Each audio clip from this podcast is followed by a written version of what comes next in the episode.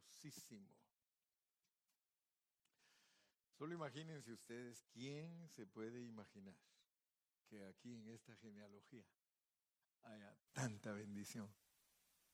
Y pues uno la saborea y la disfruta hasta que toma, hasta que encuentra las bases, ¿verdad?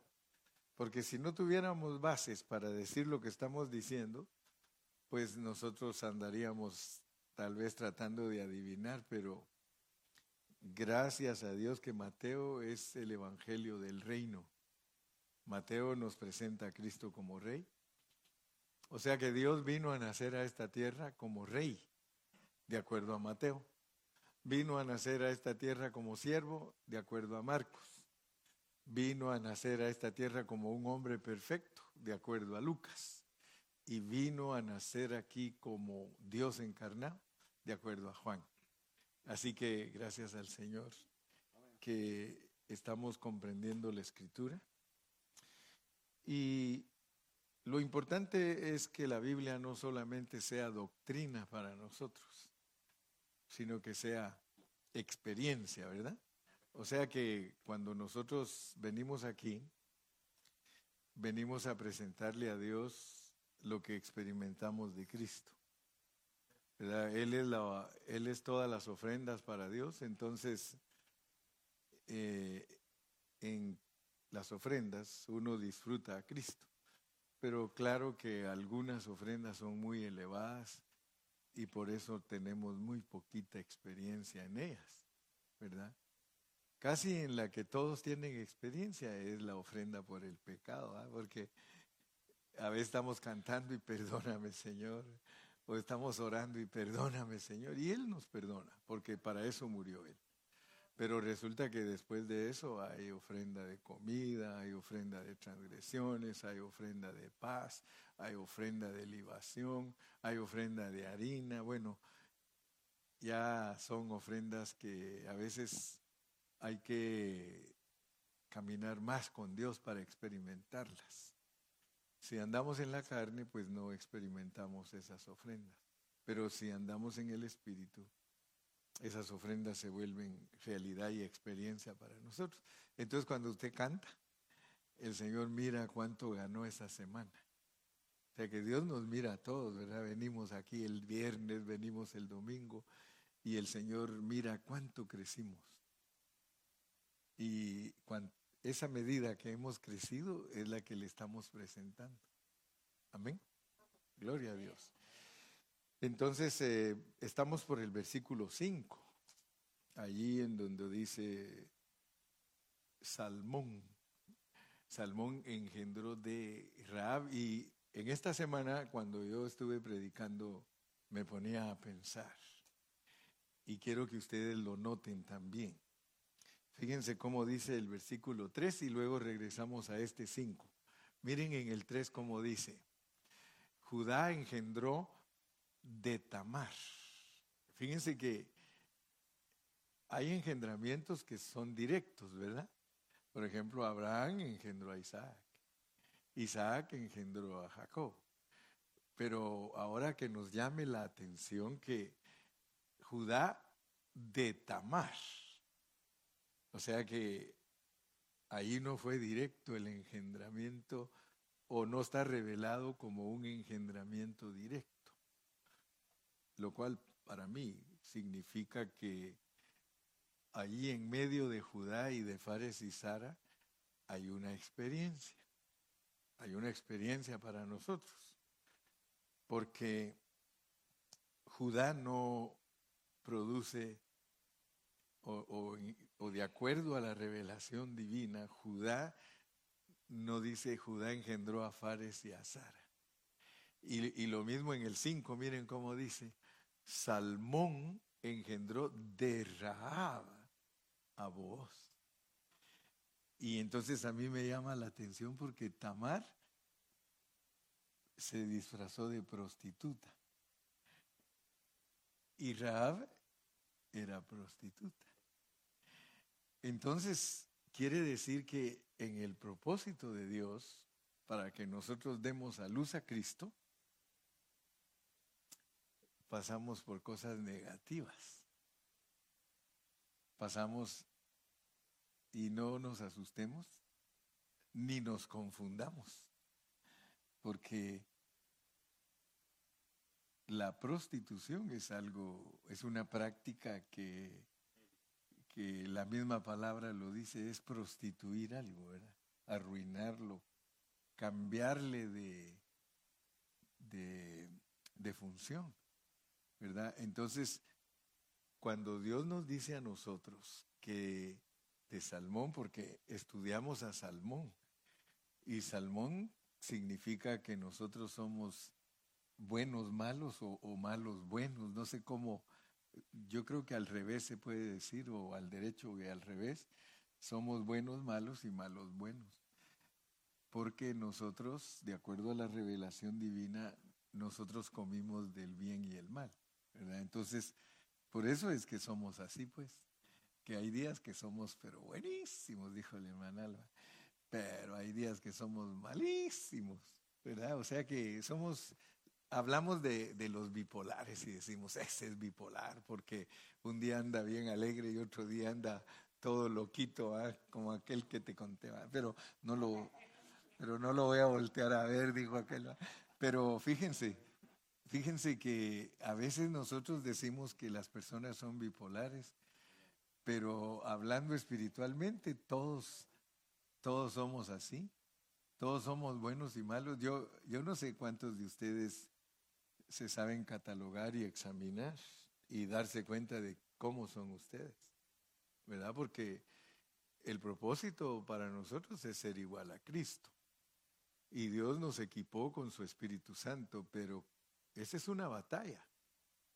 Esa es una lucha que tenemos todos, todos los días. ¿Verdad? Porque esa es nuestra batalla, estar peleando y a veces no solo contra los principados y las potestades que están en las regiones celestes, sino con nuestra carne, nuestra carne, porque nuestra carne es, wow, es especial, especial. ¿Verdad que muchas veces tenemos satisfacción y otras veces tenemos insatisfacción? Y sin que nos hagan nada, que es lo peor. Porque a veces ni, ni siquiera nos han dicho nada, ni nos han hecho nada, y resultamos con unas malicias, pero tremendas. Entonces Dios, en su palabra, como es un arreglo divino para que nosotros entendamos cómo somos, nos pone a Salmón y Salmón dice que nosotros somos luz y tiniebla porque como los nombres en la Biblia todos tienen doble significado y casi siempre el negativo y el positivo. El caso de Salmón es que es brillante, pero también es oscuro. Y de ese brillante y oscuro, mezclado con una prostituta. o sea, que no crean que, que Dios no tiene, mire, Dios no tiene problemas. Dios no tiene problemas. Porque todas estas enseñanzas solo las pueden entender aquellos que escudriñan la escritura. Pero Dios te pone ahí, mira, mira, un bueno que es malo, prostituido, produce un voz que es tipo total de Cristo. Entonces, ¿por qué Dios nos pone así la enseñanza? Porque Él quiere que nosotros avancemos y aprendamos. Porque el problema de nosotros es que nos ponen toda la revelación con toda claridad y nosotros salimos de la reunión y se nos olvida.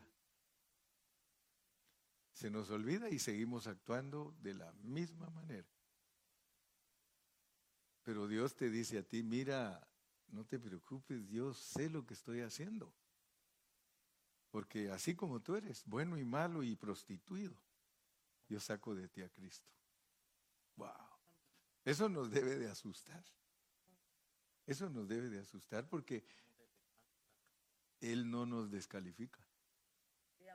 Él no descalifica a ninguno de nosotros. Solo miren en lo que está haciendo. Pero capten pues, capten. Eso no quiere decir, hermano, dice Pablo, hagamos cosas malas para que nos vengan cosas buenas. No, no. Pero Dios sabe lo que está haciendo. Fíjense que están muy silencio todos. fíjense que yo siempre me he puesto a pensar que la soberanía de Dios es bien difícil de entenderla. Porque ¿quién se puede imaginar que Dios puso a Adán y a Eva en el huerto para que pecaran? Pero fíjense pues, porque eso nos lleva a la esfera espiritual. Yo siempre les recuerdo a ustedes, porque esa es una metáfora para enseñar lo que sucede. O sea que desde, desde la creación, Dios tiene ese plan. O sea que como esta semana me tocó predicar, ¿verdad? Y a algunos pues les da vuelta la cabeza, ¿verdad? Porque yo les digo, si Dios quiere, tú pecas. Y si Dios no quiere, tú no pecas. Los hermanos que no estudian la Biblia, hermano, andan pero hasta allá por el polo norte. Ellos no entienden a Dios. Le decía yo a mi esposa esta semana, mi hija, yo como admiro a la gente talentosa. Estaba viendo a un hombre que hace hablar el órgano. Lo hace hablar. ¿Alguna vez lo han visto ustedes? Lo hace hablar. Literalmente.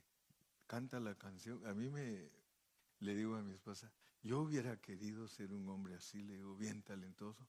O yo quisiera tocar la guitarra, pero en una forma talentosa. Le digo, ¿cuánto no anhelaría yo ser un buen músico, un buen pintor?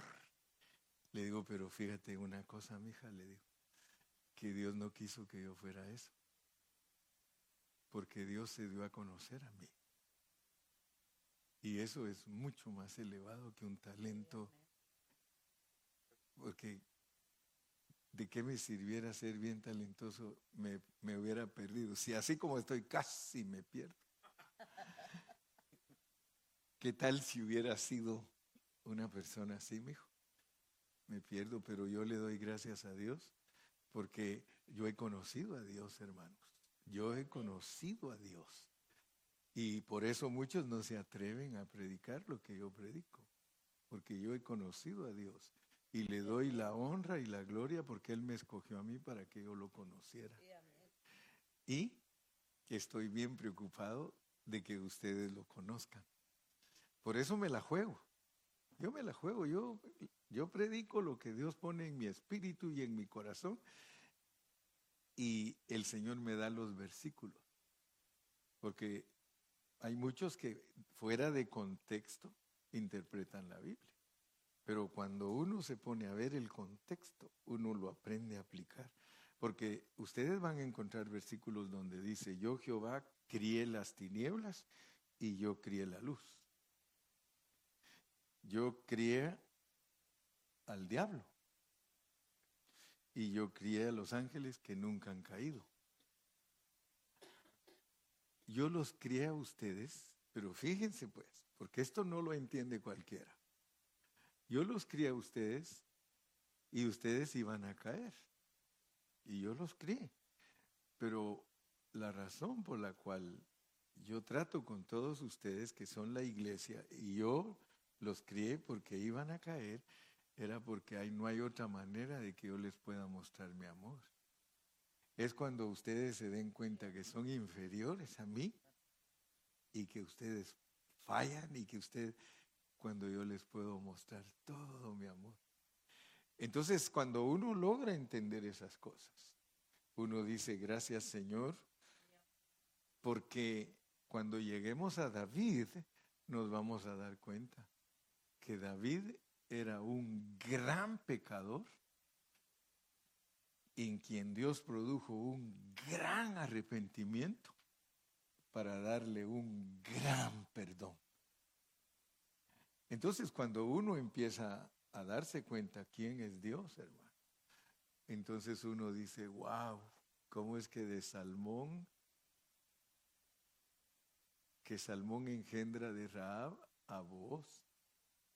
Y es que cuando estudiamos a ese voz, hermano, ese sí que era un voz. Porque se dieron cuenta que vos era bien rico Él era bien rico. Era un hombre pero riquísimo. Y Ruth tenía que ser redimida. Pero Dios soberanamente arregló que el pariente que la tenía que redimir a ella fuera egoísta. Fíjese, fuera egoísta y que no pensara en redimir a Ruth. Ahora, todos nosotros tenemos que poner atención porque son, son historias tan sencillas, pero la riqueza que tienen escondidas, porque Ruth es la iglesia y vos es Cristo.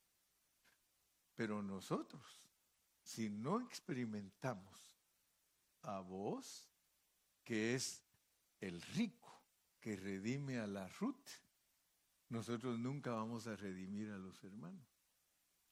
Porque el problema es de que hay parientes más cercanos que pueden redimir, pero dice Dios, los hago egoístas y que solo piensen en ellos. Por supuesto que no vinieron en esta noche. Pero fíjense, la lección de que vos redime a Ruth. Primariamente es Cristo y la iglesia, pero ya en el plano del cuerpo de Cristo, somos nosotros los que tenemos que experimentar a vos para rescatar a los hermanos. Si nosotros no tenemos la capacidad de redimir a los hermanos, nosotros somos el pariente cercano de Ruth que no la quiso redimir. Él no la quiso redimir. Porque él tenía miedo de perder su dinero. Porque para redimir había que, fíjese que vos hizo participante a Ruth de toda su riqueza, porque cuando alguien se casa es mita, mita automáticamente le está dando la mitad. Pero ¿cuál es la lección para nosotros? La lección para nosotros es que nosotros no podemos vivir vidas descuidadas sin redimir a nuestros hermanos, sin perdonarlos. Por eso es que Pablo ruega. Por eso es que Pablo dice, soportaos los unos a los otros. Por eso dice, amaos los unos a los otros. Hermano, porque nosotros sin darnos cuenta, nosotros somos el pariente cercano de Ruth, que somos egoístas y no queremos compartir nuestra riqueza. Compartir la riqueza es, significa que nosotros de verdad amemos a los hermanos de todo corazón y pelear las batallas, hermano, porque el diablo no quiere que tú ames con sinceridad para que, te, para que pierdas tu primogenitura. Eso es lo que el diablo quiere. Que tú seas una persona egoísta, que seas una persona que you don't care, me vale, me vale, me vale. Sí, este mensaje es de ponerle mucha atención, hermano. Porque si a ti te valen los hermanos, hermano, tú también le vales a Dios. Wow. Entonces esto no vayan a creer que es así sin, sin importancia. Así, que de, de, Salmón, que por medio de Raab produce a vos, dice, vos engendró de Ruth. Otra vez, mire como que hubiera una inserción ahí, como que Dios no quiere decir directa, porque acuérdense que cuando estudiamos las jornadas, dijimos que cuando Dios dice algo es porque hay algo. Y, en una de las jornadas, ¿se recuerdan la de el Mar Rojo? Ahí aprendimos que Dios dice más cuando a cosas que cuando habla. ¿Se recuerdan o no se recuerdan? Solo Gilmar. ¿Se recuerdan que les, en, esa jornada de, del Mar Rojo, cuando pasaron por ahí, este, dice la palabra del Señor, o, la palabra del Señor nos muestra que, que Él muchas veces se queda callado y que no le gusta hablar mucho? Fíjese que a mí me impresiona a Dios, hermano, que no le gusta hablar mucho de nuestras caídas. Fíjese que nosotros no somos igual que Dios. Porque a nosotros nos gusta hablar mucho de las caídas de los hermanos. ¿Y cómo se acuerda uno? ¿Te acordás cuando cayó aquel? ¿Se acuerda?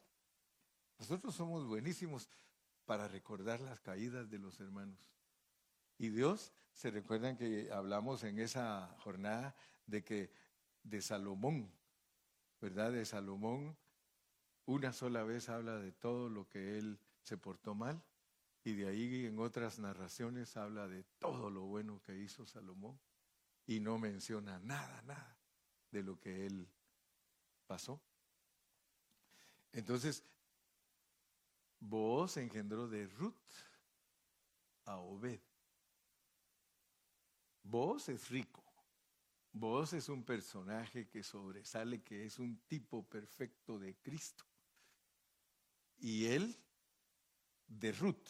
Entonces tenemos que entender a Ruth. Vamos a estudiar esta noche solo a Ruth para que se vayan con Ruth en su pensamiento. Solo les voy a hablar de Ruth, no voy a hablar de Isaí porque después va Isaí, va Obed y luego Isaí, pero les voy a hablar de Ruth. Vamos a...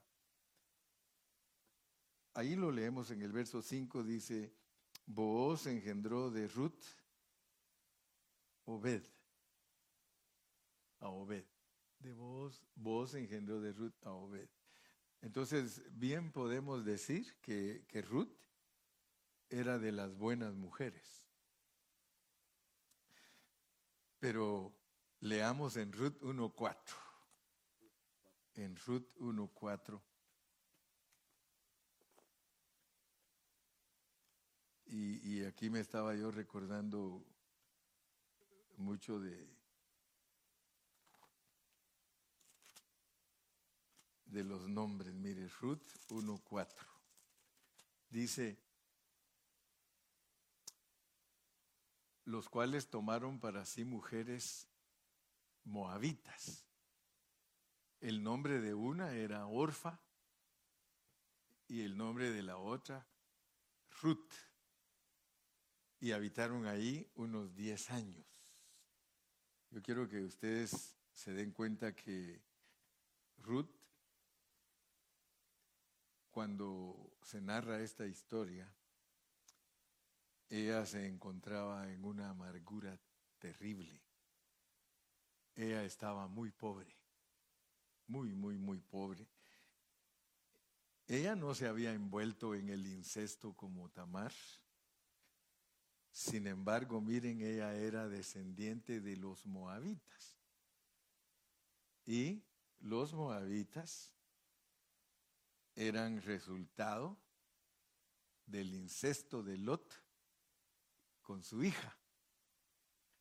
Moab era hijo de Lot, era el fruto de Lot de la unión de incesto con su hija. Vamos a leerlo a Génesis 19 del 30 al 38 para conocer a Ruth, porque si queremos hablar de Ruth tenemos que saber quién era ella y, cuál era su origen, ¿verdad? Entonces, ah, podemos ir a Génesis capítulo 19, versículos del 30 al 38. Génesis 19, ok. Dice 19 del 30 al 38, pero Lot subió de Zoar y moró en el monte y sus dos hijas con él, porque tuvo miedo de quedarse en Zoar y habitó en una cueva, él y sus dos hijas. Entonces la mayor dijo a la menor, nuestro padre es viejo y no queda varón en la tierra que entre a nosotras conforme a la costumbre de toda la tierra. Ven, demos a beber vino a nuestro padre y durmamos con él y conservaremos de nuestro padre descendencia. Y dieron a beber vino a su padre aquella noche y entró la mayor y durmió con su padre, mas él no sintió cuando se acostó ella, ni cuando se levantó. El día siguiente dijo la mayor a la menor, aquí yo dormí la noche pasada con mi padre, démosle a beber vino también esta noche y entra y duerme con él para que conservemos de nuestro padre descendencia. Y dieron a beber vino a su padre también aquella noche y se levantó la menor y durmió con él, pero él no echó de ver cuando se acostó ella ni cuando se levantó. Y las dos hijas de Lot concibieron de su padre. Y dio a luz la mayor un hijo y llamó su nombre Moab, el cual es padre de los moabitas hasta hoy. La menor también dio a luz un hijo y llamó su nombre Ben-Amí, el cual es padre de los amonitas hasta hoy. Nosotros como estudiamos la Biblia, nos encontramos con pasajes como este, lo cual para nosotros es algo deplorable y algo que no tiene cabida en nuestra mente natural, ¿verdad? Sin embargo, Dios lo registra porque Él tiene lecciones para nosotros espirituales, porque eso tiene una lección espiritual para nosotros. Entonces, leamos Deuteronomio 23.3. Deuteronomio 23.3. Dios tiene todas estas historias, hermano. Pero para nosotros los cristianos del Nuevo Testamento tienen un significado espiritual. No entrará a Molnita. Mire por qué Dios permitió. Si Dios quería, Lot no pecaba. Pero como Dios tiene un programa arreglado, Dios tiene un programa arreglado.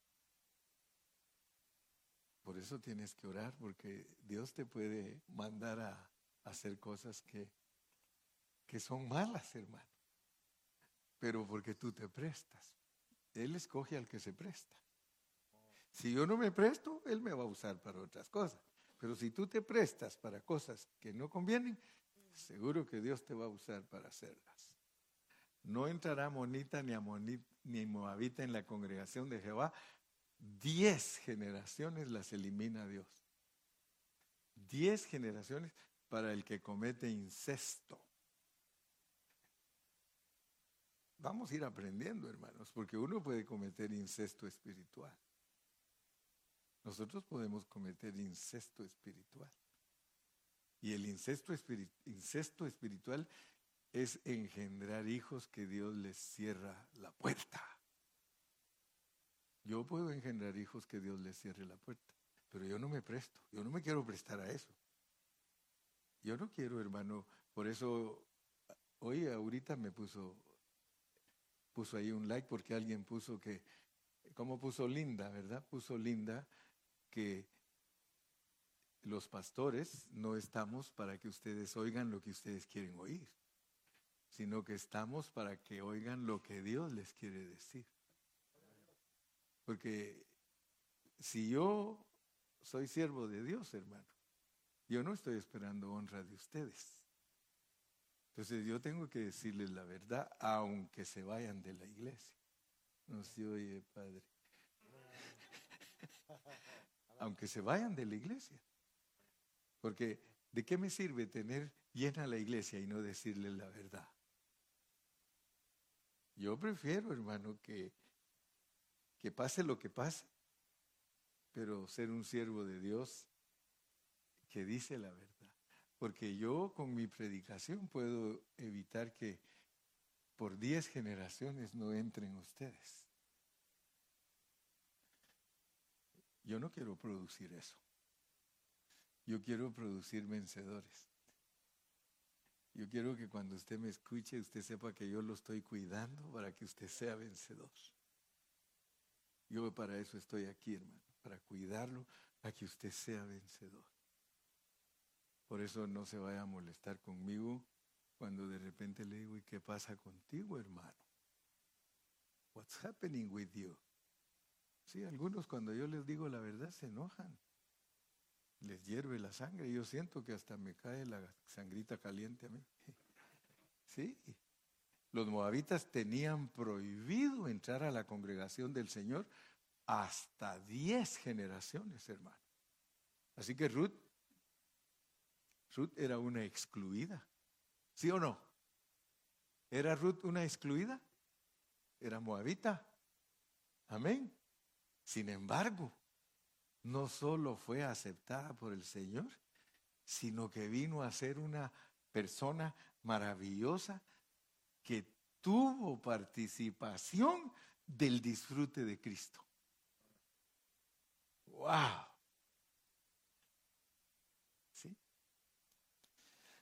Aunque Ruth, por ser moabita, tenía prohibido entrar a la congregación del Señor, ella mire lo que hacía, pues. Yo quiero que usted se dé cuenta, porque si no aprendemos esta lección, hermano, nosotros no avanzamos. Mire cómo actuaba ella. Ruth 1, del 15 al 17. Mire cómo actuaba ella, pues. Ruth 1, del 15 al 17. Y Noemí dijo, he aquí tu cuñada se ha vuelto a su pueblo y sus dioses. Vuélvete tú tras ella.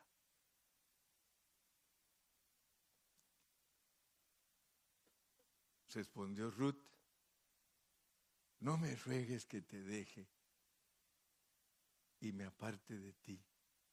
Fíjese, yo a veces le digo algo, hermano, es que como estás haciendo las cosas no están bien. A usted no se preocupe, pastor. Déjeme que yo soy como soy y yo hago lo que quiero. Y soy de Jalisco y no me rajo. Respondió Ruth, no me ruegues que te deje y me aparte de ti. Mire, hermano, yo no me creo la gran cosa, porque Dios sabe que no me creo la gran cosa, porque yo quizá hasta soy más débil que usted. Pero una cosa le digo, todo el que ha caminado al lado del hermano Gilberto, Dios lo ha bendecido. Dios lo ha bendecido, hermano. Todos los que hemos caminado juntos, Dios los ha bendecido y me ha bendecido a mí también, hermano. Pero ¿qué hacen muchos? ¿Dónde están? Cualquier cosita los ofende, cualquier cosita se van de la iglesia, cualquier cosita, hermano, están pensando, solo pensando cómo retirarse. Pero no vinieron hoy. ¿eh? No me ruegues que te deje y me aparte de ti, porque a donde quiera que tú fueres, iré yo, y donde quiera que viviereis, viviré, tu pueblo será mi pueblo y tu Dios será mi Dios. ¿Sabe usted que muy pocos hermanos aprecian a sus líderes? ¿Sabe usted que muy pocos hermanos de verdad aprecian a sus líderes? Muchos no aprecian a su pastor. Leamos en el 2, 11 y 12. 2, 11 y 12. Ruth 2, 11 y 12. Y respondiendo vos le dijo, he sabido todo lo que has hecho con tu suegra después de la muerte de tu marido, y que dejando a tu padre y a tu madre y la tierra donde naciste, has venido a un pueblo que no conociste antes. Detengámonos un ratito en ese versículo. Todos aquí nos podemos decir ese versículo. Todos podemos decir, yo he sabido todo lo que te pasó en el camino, todo lo que Dios permitió para que tú llegaras aquí. ¿Tú sabes qué te pasó? Tú sabes cómo, cómo llegaste hasta aquí, hermano. ¿Y cuál era el propósito? Que nos juntáramos todos nosotros. Pero ¿cuántos han fracasado en nuestra caminata? ¿Cuántos han estado con nosotros y ya no están? Porque no son fruit. Ellos no son capaces de decir, no me pidas que te deje, porque no te dejaré. Mire, ustedes ven a Marvin, ¿verdad? A Marvin yo no sé qué estaba pensando yo, pero un día lo corrí. Él ahí me ha de estar escuchando, porque él prefiere escucharme en tele que en persona. Pero un día yo le dije, Marvin, yo quiero que busques otra congregación porque tú siempre tratas mal a la hermana Ilma en frente de todos los hermanos. Así le dije. Y él me dijo, pastor, si usted me corre por esa puerta, yo me meto por la ventana. Le digo, aquí ni ventanas hay. Pues hago, hago una. Me Y desde entonces ya no la tratan mal enfrente de la gente, sino a escondidas.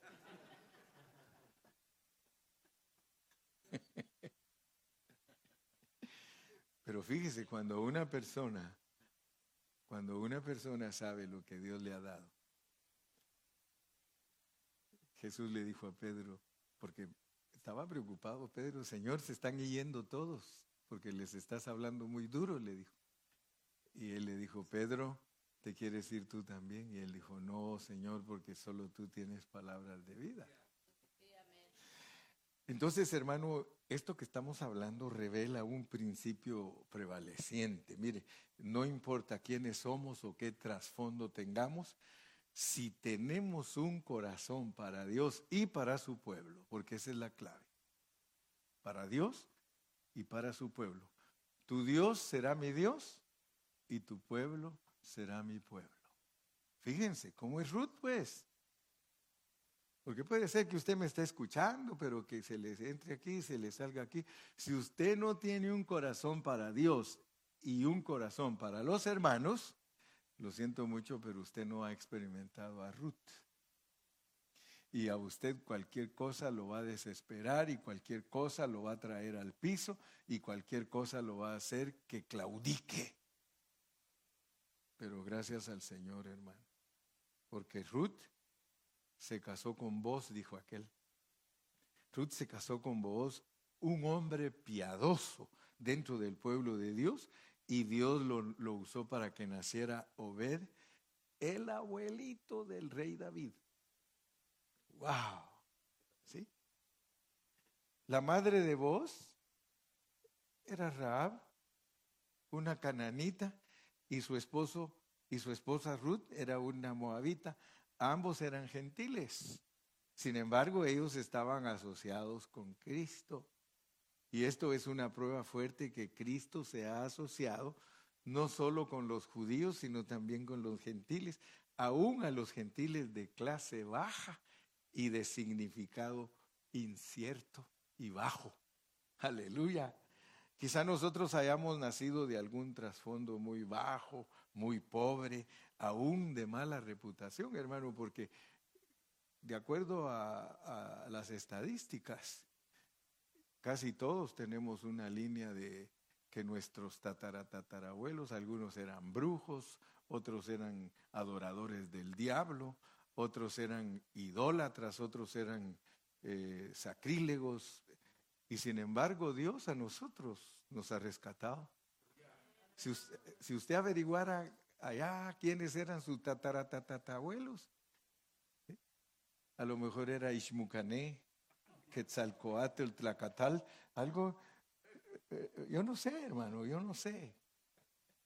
Pero yo lo que sí les puedo decir es que yo vengo de unas raíces donde, wow, malvados, malvados, hermano.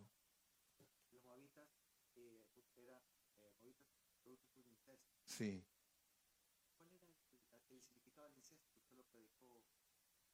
Sí, el significado espiritual es producir hijos a través de medios ilegales. ¿Y cómo podemos nosotros producir hijos por medios ilegales? Falseando la palabra. Mire cuántos testigos de Jehová hay dan incestos, produciendo gente que ni siquiera entiende la Biblia. ¿Cuántos católicos, hermano? Equivocadísimos, torcidos, perdidos. ¿Por qué?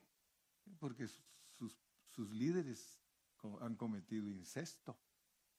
Ellos producen gente que tiene prohibido entrar al templo por diez generaciones. Y gracias a Dios que por diez generaciones, porque no es para siempre. Dios siempre va a levantar familiares de nosotros que Él va a tener misericordia porque algunos amamos a Dios. ¿Usted se cuenta? ¿Usted amó a Dios? Solo mire cuánta familia tiene que no quiere nada con Dios. Sin embargo, usted, ¿no es cierto, Jera?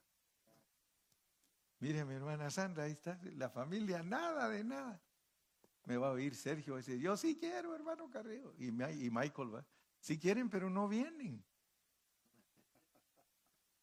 Y usted tiene, Gilmar, tú tienes familia que no quiere nada con Dios. ¿Cuántos de ustedes tienen familia que no quiere nada con Dios? ¿Por qué? Porque sus líderes han producido incesto. Ah, pero él le dice, yo soy católico usted. Yo soy católico. ¿Y qué pasa con los que dicen que son católicos? No se quieren juntar con usted porque usted es cristiano. Entonces, en tanto que usted y yo tengamos un corazón para Dios y para los hermanos, en tanto que nosotros estemos dispuestos a envolvernos con los hermanos y ayudarles para que se desarrollen en su primogenitura, usted es el voz correcto que Dios está buscando y usted va a entrar dentro de la doble porción del disfrute de Cristo. Amén. Ahí lo dejamos pues. Y seguimos el domingo. Amén. Señor Jesús, gracias por tu palabra bendita. Gracias porque tú siempre tienes una porción para nosotros. Gracias porque siempre tienes una palabra fresca para bendecirnos, para ayudarnos, para suavizar nuestros corazones. Perdónanos porque nosotros muchas veces venimos a la reunión indiferentes. Pero gracias por tu Espíritu Santo, porque tu Espíritu Santo nos acaricia tu Espíritu Santo nos redarguye, tu Espíritu Santo nos hace volver al camino. Bendice a mis hermanos y danos una noche de descanso reparador para que mañana podamos seguir adelante, si es tu voluntad que amanezcamos. Muchas gracias por todo, en el nombre de Jesús y el pueblo de Dios dice. Les recuerdo a los caballeros, a las nueve de la mañana tenemos reunión.